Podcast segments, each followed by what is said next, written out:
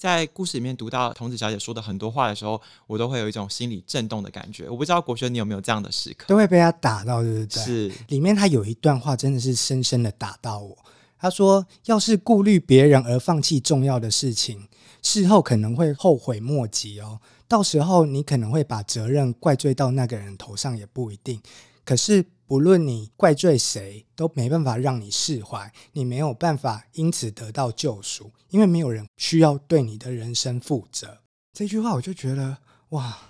有很多时候，我们真的是因为种种原因就不敢去争取，不敢拿，可能是因为怕得罪别人，或者是怕被人家笑，然后我们就不敢成为我们想成为的样子。但其实人生是我们自己的，如果我们因为害怕别人嘲笑的眼光而不敢去追求的话，事后就一定会后悔。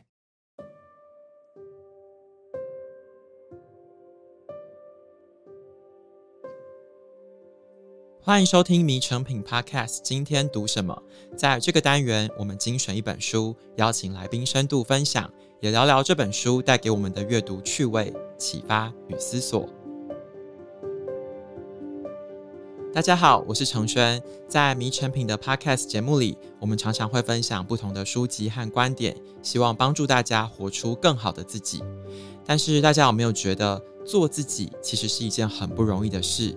生在这个世间，我们每天都在挣扎：什么是对的，什么是错的，什么是好的，什么是坏的。其实啊，要把自己活成一个正常人，可能比我们想象的还要困难许多。所以，其实我很喜欢读小说。在小说的世界里面，有离经叛道的故事，有荒诞不羁的人性，穿梭在真实和虚构的模糊边界。每读完一个故事，我们就多认识自己一点。今天我们要和大家分享的小说叫做《宛如星辰的你》。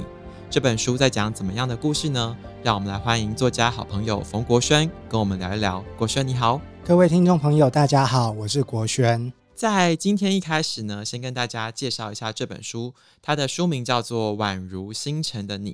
这个故事里面呢，有两个主角，分别是十七岁的青野照，还有井上小海。故事发生在日本濑户内海的一个小岛上，两位高中生在校园里面邂逅。两个人呢的原生家庭都有很多的受伤跟挣扎，但是他们相遇之后却一拍即合，成为了自己跟对方生命中的星辰。一开始，我想请国轩来跟我们的听众朋友聊一聊这个故事。这个故事是怎么发生的？两位主角相遇之后，生命发生哪些变化？陈轩，你有去过濑户内海吗？去了日本那么多次，但是我没有去过濑户内海。哎，我读完这本小说的第一件事，我就是看 IG 上面人家 hashtag 濑户内海，还看机票。嗯，对，读这本小说，你不只会被里面的故事打动，你还会在那个场景里面就很久都没办法回过神。嗯，所以我觉得很厉害。不过我现在因为书还没写完，我现在是限制出境，所以等以后再说。然后这个里面的故事呢，其实也非常的动人。他一开始其实像一般的青春小说那样，男主角青野照，他是从京都转学过来的转学生。然后他转学过来的原因，其实是因为他的妈妈。她的妈妈是一个交了男友就什么都不管的很疯狂的一个女人。这次也是为了新的男朋友，然后就从京都搬到濑户内海的小岛上面。然后她妈妈是开居酒屋的。是唯一一个以女色为卖点的居酒屋，其实就是酒家女。岛上的妇女其实都很讨厌她的妈妈，然后他妈妈在开心的时候就很开心，就是很活泼，很爱撒娇，连对儿子都会撒娇的一个女人。可是，一旦失恋了，就会整个倒地不起，一蹶不振，哭啊闹啊，摔酒瓶啊，然后。每次都要男主角照把他从地上呕吐堆这样子很辛苦的把他扶起来，所以因为他的妈妈的关系，照在这个小岛上其实是一个异类，一个怪咖。他妈妈也很会情勒他，所以照其实他因为他的妈妈而感到孤独。就像国轩讲的，他妈妈真的是一个很特别的角色，因为像你说的哦，他是一个为爱不顾一切的人。对，那这个不顾一切是多么的不顾呢？他是包含，比如说像他儿子小时候的，他也不会照顾他，他可能就是在冰箱里放一些过期的食物，对，他就要自己拿来吃。照自己在十七岁的时候描写说：“我多想要继承我妈妈一部分那种轻松自在又任性的基因。”但是因为赵他不是一个这样子的人，所以他跟他妈妈其实这是一个很大的反差，导致他妈妈每次一出场，好像就一个聚光灯，然后在那里闪亮的感觉。他妈妈真的很厉害。我稍微描述一下，这篇小说的一出场是在濑户内海的海边。那你要怎样才能把海边的热闹情景描出来？他就是用他的妈妈，他的妈妈只要一站在那边，他还特别描写他的服装，我是穿着。轻飘飘桃红色的洋装，然后在那边挥手，读者脑袋就会浮现像南方澳啊，还是像东港这样子的一个情形，很亮眼的一个女生，不过也是一个很麻烦的女生。嗯，因为青野照他这个男生，他是高中生嘛，然后他是从京都转学过来的。他遇到我们这个井上小海这个女主角的时候呢，其实是在高中校园里面。小海他第一次遇到照的时候，他就发现他身上有酒的味道。因为他妈妈都不管他，所以其实照自己在家里也是会喝威士忌，而且是纯饮的这种喝法。刚才国轩有讲到说，两位主角呢各自在原生家庭都有遇到一些些问题，所以他们两个人在相遇的时候，其实状况也特别的不一样。那来聊一聊小海这个女主角好了，他们家是一个怎么样的状况？小海他的家其实也有一些些问题，就是他爸爸外遇了，然后爱上了一个也是从别的城市搬过来的一个刺绣家，叫童子小姐。童子小姐很特别，我们后面会讲。小海的妈妈是一个非常保守的人妻，虽然我没有住过日本，可是我们从那种日剧啊、日本电影就可以知道说，日本人妻圈的那种很紧密、很压抑的连结。然后他妈妈又是在那么保守的偏僻的乡下，所以他们家的事情几乎就是变成丑闻一样在岛上流传。他妈妈就不敢出门的，每天都在家里喝酒。有一个晚上呢，他妈妈就又喝醉了，可是又撑着震惊的神色跟小海说：“小海，你明天去接你爸爸回来。”那小海就说：“为什么？”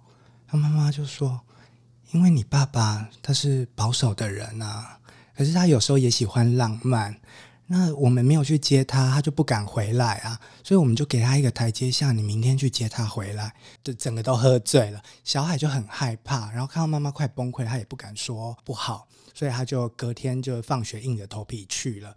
然后在去海岸边的公车站的路上，就遇到了赵母子。然后那个赵的妈妈就是一个很强的女生，就在那里说：“哎，hello。”然后就以为说小海是赵的女朋友，然后就误打误撞，小海就把赵拖去一起去找他爸爸，还有童子小姐，去童子小姐她家那边。然后从这边开始，两人就相遇了。两人就知道了彼此的秘密，在这个封闭的小岛，他们是边缘人，两个孤单的灵魂就开始彼此取暖，于是就爱上了，开始就谈恋爱。可是很重要的，毕业。毕业以后就面临了去哪里读大学的选择。赵他是很确定说他要去东京发展他的创作事业，因为他很会写故事。然后小海因为他后来妈妈崩溃了，所以他就留在岛上照顾他妈妈。然后远距离的恋爱就是一切的爱情跟人生的考验。国轩帮我们开场讲了这样子大概故事的脉络背景，大家知道他从一个十七岁的青春小说开始，但是他又不太一样的是，这里面每一个人的人物，他都背负了很多不同的过去。比如说像童子小姐这个人，在我们简单来讲，她就是一个小三嘛，因为她把小海的爸爸抢走了。但是在故事里，我们可以看到，不管是赵或者是小海，他们都受到童子小姐这个小三的影响非常非常的深。而且国轩自己说，你在读。的时候，你觉得童子小姐充满了个人的魅力？我们来聊一聊童子小姐这个人，你觉得她最吸引人的地方是什么？在小说的描写里面，童子小姐不漂亮哦。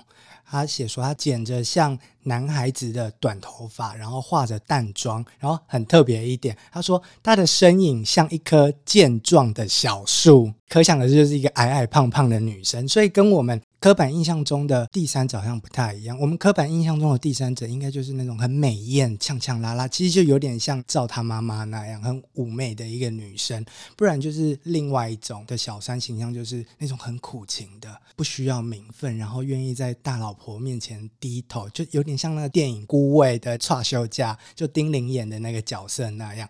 可是童子小姐都不是哦，她是一颗健壮的小树。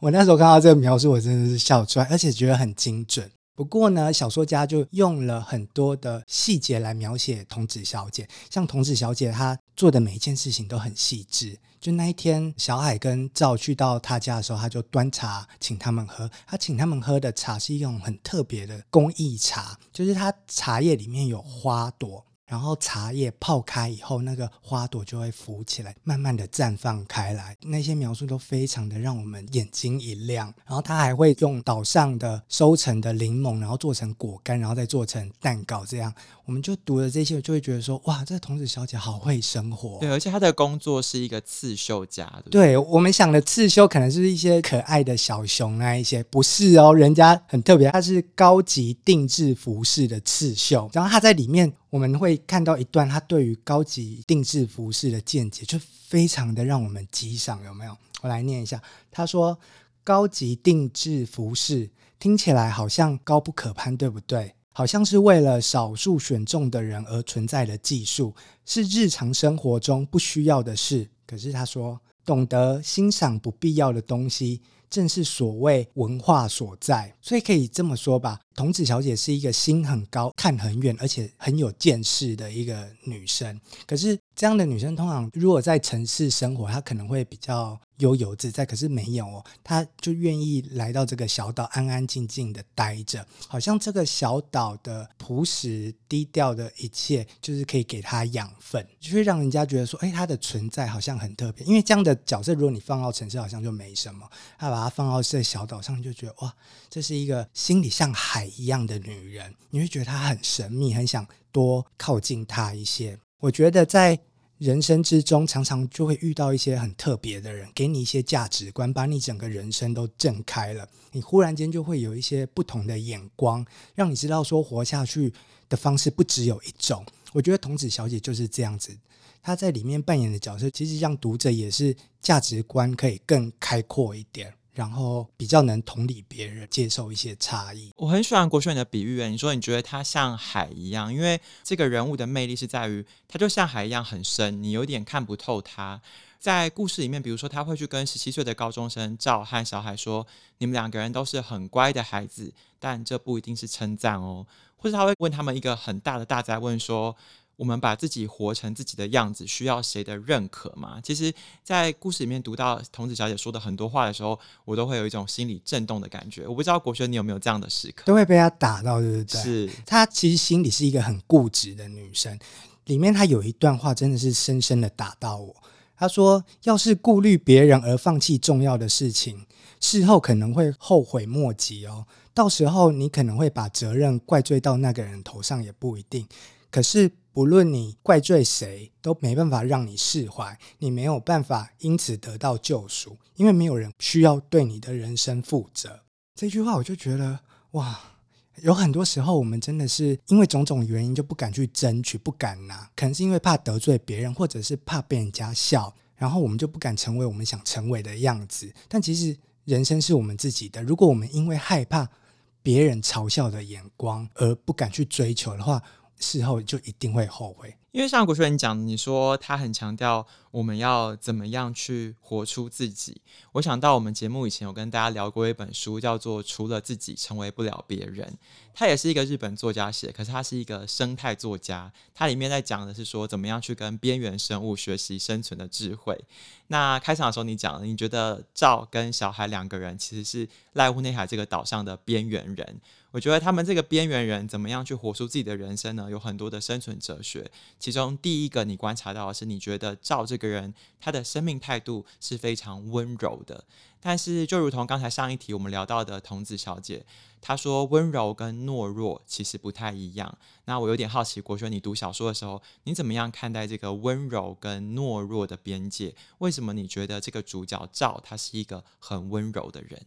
我会觉得赵是温柔的人，是因为他的温柔是一个藏着很深，有点像他本性的那样的东西。他不是像一个中央空调一样到处送暖，就是为了表现给人家看。因为这个时代暖男就非常吃香，所以大家就很努力的要当暖男。但是那样的暖有时候就只是一种体面，但赵不是，因为赵第一次跟小海相遇的时候，他完全不鸟他，他是一个很冷的人。一直到后来，他们慢慢的熟悉彼此以后，赵才开始给出他的温柔。这一给就很坚定，就几乎就是一辈子了。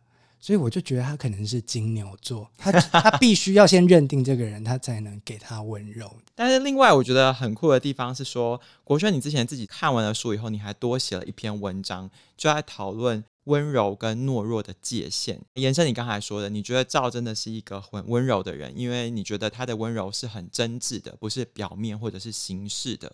那对你来说，你觉得那个界限是什么？这句话其实是来自于童子小姐书里面的一段话。童子小姐是这么说的：有一次，他们就是发生了一些纷争，然后他就跟赵跟小海说：“你这不是温柔，是懦弱。那中间的分界是什么？到了关键的时刻，无论被谁咒骂，也要毫不留情的割舍；无论被谁憎恨，也要不顾一切的争取。如果没有这样的觉悟，人生会越来越复杂哦。所以我就在想，那温柔跟懦弱的界限是什么？”现在很流行一个大人学，最近很多书都讨论这样的事情。我觉得，如果是一个成熟的人，他不怕被恨，他可能为了要照顾他心爱的人而被另外一群人恨，然后说他很自私啊，然后冷漠无情。但其实我们知道，人的能力是很有限的，就只能照顾到很小的一部分。他的温柔跟照顾只能给某一部分的人，其他的他就只能放弃。我觉得真正成熟温柔的人，他懂得爱，他能够给予爱，可是他不怕被恨，他的心是很柔软，就是他不轻易的去批评别人的错。他能体谅这世界上各式各样跟他差异的事情，可是他不会被外界牵着走，他的心还是很坚定，他会直直往前走。我觉得这样的人就是真正温柔的人。可是依照童子小姐讲的，如果他的温柔只是怕改变现状而迁就别人的情绪，我觉得这样的温柔就是懦弱的。其实就是可以呼应一下国轩讲说，他可以去看到别人的差异这件事情哦。在故事里面，赵是一个漫画作家，他是负责写漫画的原生故事。那他有一个搭档叫做上人，他们两个人会共同去创作。他说，在十七岁那个高中的时候，上人年纪比他大三四岁了。然后上人在网络上，他们有点像是网友这样子协作的概念。有一天，上人就决定跟他坦诚自己的性倾向，跟他说，其实他是喜欢男生的。但是那个时候呢，赵就用一个非常非常冷静的回应说：“哦，那很好啊。”就是到事后的时候，他有说他表现出一种温柔的方式，是他不会让别人觉得因此而受伤，会觉得哦，你好像不一样。其实这就是一个小小的例子，说赵是怎么样去跟别人互动，从他的事业伙伴，然后到小海这样子的恋爱对象，都有不同的互动方式。那在故事里面好玩的地方是，赵他后来到了东京之后，他的创作事业越来越平步青云，越来越发达。然后后来经历了不同的成功，不同的失败。在他的东京居住时期呢，有一个非常特别的人物，是一个编辑。这个编辑叫做惠里小姐。国轩你自己说，你看到惠里小姐跟赵的互动，你觉得非常的特别，而且你觉得很感动。那个原因是什么？因为赵给他妈妈温柔，因为是亲情嘛。然后给小海温柔，那是爱情嘛？可是惠里小姐的存在就不一样了。有一段期间，赵他其实很落魄，在那一段期间，他的生命就出现了编辑二阶堂惠里，就一直鼓励他写小说，然后叫他不要失志。然后他们有点像是在交往的那样的关系，但其实惠里那时候另外有喜欢的人，而且他也是。人家的小三，然后赵有时候就是在半夜起来的时候，就会看到惠里在阳台在那里讲电话，然后在偷哭，然后就很歇斯底里。可是这个时候赵也没有去安慰她，他就轻手轻脚的回去房间，然后假装没看到。然后赵他说：“每个人都有隐情。”藏着不为人知的秘密又有什么关系？把脆弱又想哭的自己藏起来又有什么关系？他就假装不知道，然后默默的在后面支持着惠里。惠里这个角色，他在赵很低谷的时候，他去帮忙他，然后激发他有创作的能量，然后让他可以好好活着。但是就国轩你的观察，你说反过来，你觉得其实赵他也给了惠里一些什么样的力量跟支持，对吗？惠里其实就是一个心碎然后受伤的女人，可是当她在一个落魄的作家旁边，她就整个自信都起来了，她就可以一直鼓励着赵说：“哦，你要继续写小说，你一定可以写，你有写小说的天分。”所以赵其实已经看穿了惠里，所以他就故意的乖乖的当一个弱者，然后让惠里在他旁边可以当女强人。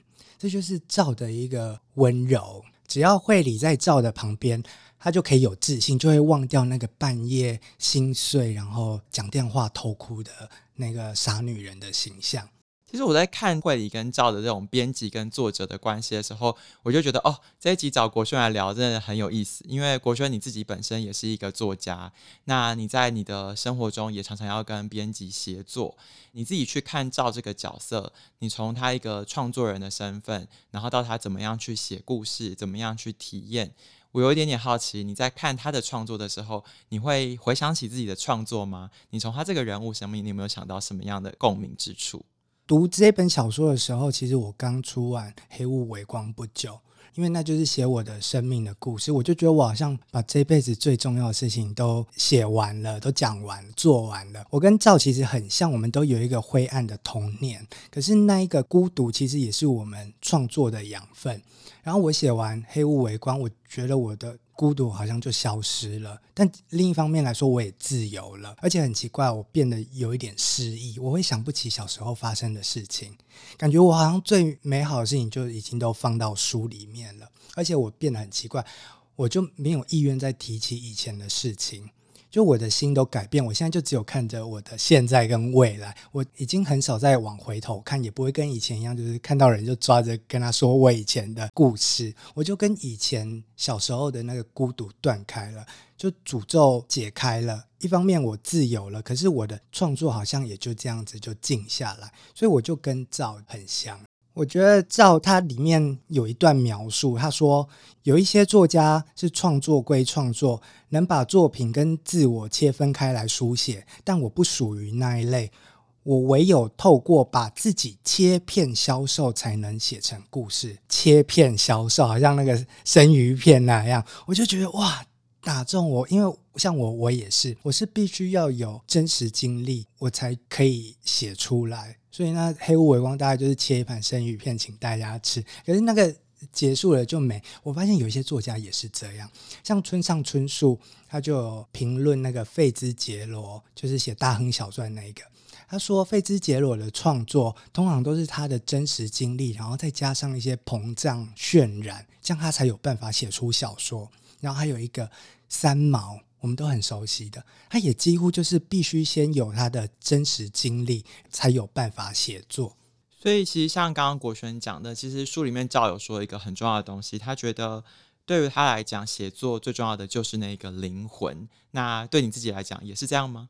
我觉得他说的灵魂应该是一个最珍贵的东西，要放在那个作品里面。他说，没有灵魂，就什么都写不了。即便写得出东西，也只是轻飘飘、没有分量的作品。那样的故事一样能卖钱，但我想做的不是那种东西。哦，我听到这一句，我真的要跟他按赞认同。我最近其实已经在写我的新书了，可是写到一半的时候，我发现说不对，我写出来的东西就浮浮的，感觉好像就只是在编故事一样。我就跟我的总编说，我这样不行，我可能还要再等。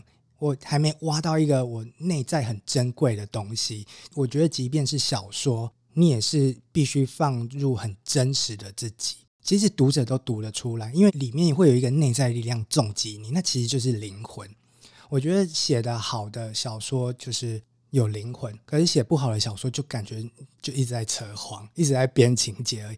所以我读到赵的。这一段他对于自己创作的自省，其实我感慨还蛮深的。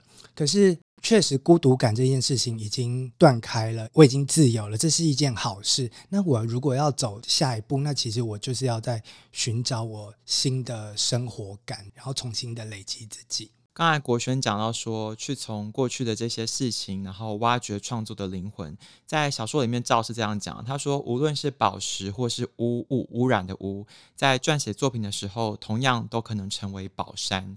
所以，就像你讲的嘛，你自己的写作经历是你写完了以后，你好像就可以把过去的事情断开，或者是放下。那对你来说，这样成为一个创作的养分，它长出了一座宝山。那在小说里面，赵这个角色其实也是一样的。那进一步也想要跟国轩聊一聊，在节目开场的时候，我说读小说可以帮助我们更了解自己的人生，但是这个了解的方法哦，其实是不断的叩问、不断的提问，其实，在读这本书的时候，我常常会问自己很多的问题，比如什么是正常，什么是不正常，什么是好人，什么又是坏人？不晓得你自己在读的时候，你也有过这么多的问题在问自己吗？什么是正常，什么是不正常？我其实那时候在心里也想很久，因为。其实像我是一个男同志，在几年前我都还是一个不正常的人，在社会的认知我都还是一个边缘人、不正常的人。像以前在学校就还有人会拿那个沾了番茄酱的薯条丢我，不然就对，然后不然就拿垃圾丢我，因为他说垃圾要跟垃圾在一起。然后还有人会跟我说，就是他不晓得我是男同志，然后就跟我说男同志很脏，会得艾滋病这样子。等到他后来读到我的书以后。那些人才跟我说：“原来你以前那么辛苦，我们都不知道。其实我们都很祝福你这样。”我心里就哎，好他们失忆，可是我没失忆这样子。我从社会的边缘，然后慢慢的走到中心的地方。我从别人眼中不正常，然后变成现在正常，就是大家可以接受这件事。所以那个正常与不正常的界限，其实在我心中早就已经破灭。我心里其实没有这样二分法，也。不会被这样的二分法捆绑。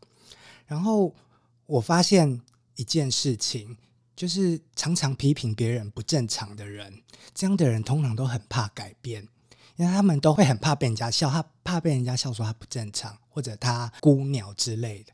然后他他们这样的人其实都会很害怕别人的眼光。这样的人其实就是我们会说，他们久了就会变成一个很保守的人。那像我对于正常不正常的那个界限，我其实非常的模糊或粉，所以我心里不会有这样的挂碍，所以我就觉得我好像可以做出更多的变化。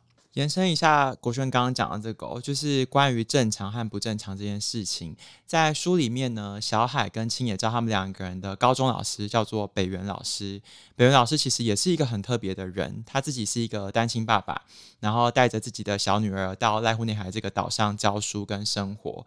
那他没有说为什么他是一个单亲爸爸呢？因为他的这个小孩是他跟他以前的学生生下来的。对对，所以其实如果你说师生恋，这是不是在小说里面也是一个不正常的设定？但是那时候照他说，以一名教师来讲，我觉得北原老师不太正常。但是好的老师不等同于好的大人，好的大人跟正确的大人也无法以等式来连接。所以我才会说，为什么我在看这个故事的时候，我常常就会想起，到底什么是好，什么是坏，什么是正。正常，什么是不正常？我觉得他常常会勾起我们很多的反思。那另外，除了这一些很多的台词会去勾起人家的反省以外，其实很多故事里面的情节，你都会觉得哦，可以想象就是这样子走下去。比如说远距离的恋爱啊，比如说童年的创伤去影响一个人的人格啊。所以国轩，你说你有看到很多这种理所当然的情节，可是，在这些过程之中，你还是觉得这本书很好看。让你来自己说的话，你觉得读这本书你自己最喜欢的地？方是什么？哦，读这本书的时候，其实不怕爆雷，因为很多事情你都觉得哦，好像就是会这样发生，而且它也就真的是那样发生。像照他去东京，然后小海留在濑户内海的小岛上，两人开始远距离恋爱，你就会想到说，哦，以前好像班上就有一个考上台北，然后一个在屏东，然后这样远距离恋爱，又加上是一个那么年轻的生命，会接下来会遇到的惊喜啊，各种成长会很多。那两个人的。生活确实也真的会慢慢的拉开，而且我觉得里面就是内心的恐惧吧。就远距离最怕的就是你怕会跟不上对方的价值观。果不其然，后面的小说情节都是跟我们预想的一样发生，可是还是会有一些出乎意料的转折。我觉得那个转折的关键就在于人物小说的意志，还有人的选择。我觉得。人生的困难其实都大同小异，我们遇到的一些困难的情境、不舒服的情境，其实都一样。唯一能做出改变的就是我们的反应。如果我们只是做出普通的反应，那我们真的就只能过着普通的人生，然后就沉浸在一个很琐碎的烦恼。就你的烦恼跟所有人的烦恼都一样，那就永远好像都没办法改变。不过，如果我们可以提升自己的见识，然后相信自己心中善良的意志，想办法做出更好的反应，让事情可以往更好的地方发展，那我觉得我们就可以改变自己的处境。就可以不用被困在一些很琐碎的烦恼里面，你就可以真正的上岸，然后就看着那一些人就还在那边浮沉。我觉得读完这本小说，给我最大的收获就是可以理解到什么叫真正的温柔，然后让我们走到自己想去的地方，然后照顾我们想照顾的人。一个成熟的人，他懂得爱，他愿意给爱，可是他也不怕被恨。呼应一下国轩你刚刚讲的这一段话哦，就是一个成熟的人，他可以懂得真正的温柔，然后去照顾别人。那我们可以想到，像赵他在书里面他是怎么样照顾他的妈妈。他有给予精神上的支持，有给予经济上的支持，在不同的阶段，他们也有不同的互动方式。我想起来，以前我们节目有做过一集节目，叫做《我们是血脉相连的陌生人》。那本书他讲的就是原生家庭里面爸妈跟小孩之中他们的界限要怎么样去划分跟拿捏。我记得那时候来宾他说，他看到这个书的标题的时候，他很 shock，就是他没有办法理解为什么爸妈跟小孩中间会是血脉相连，但却是陌生人的关系。我觉得透过这本小说让我可以得到一点点答案。那我不晓得，像国轩你自己看完这本书之后，有没有哪一些书，或者是你过去读过的作品，让你想起来跟故事中的人物可以相呼应的？第一个想到的是《被讨厌的勇气》，不过这本书太红了，我们应该不用再介绍。我想到了，其实是《茶室女人心》，然后万华的故事。对，它是今年出的，然后它是写万华茶室那些阿姨们的。故事，那我就想到赵的妈妈也在岛上开居酒屋的，然后我觉得如果濑户内海的赵的妈妈跟万华阿姨聚在一起，那可能就会变成一个故事会这样子。这些女性的故事也许都跟男人有关，可是，在破灭以后，她们也许都可以得到自由。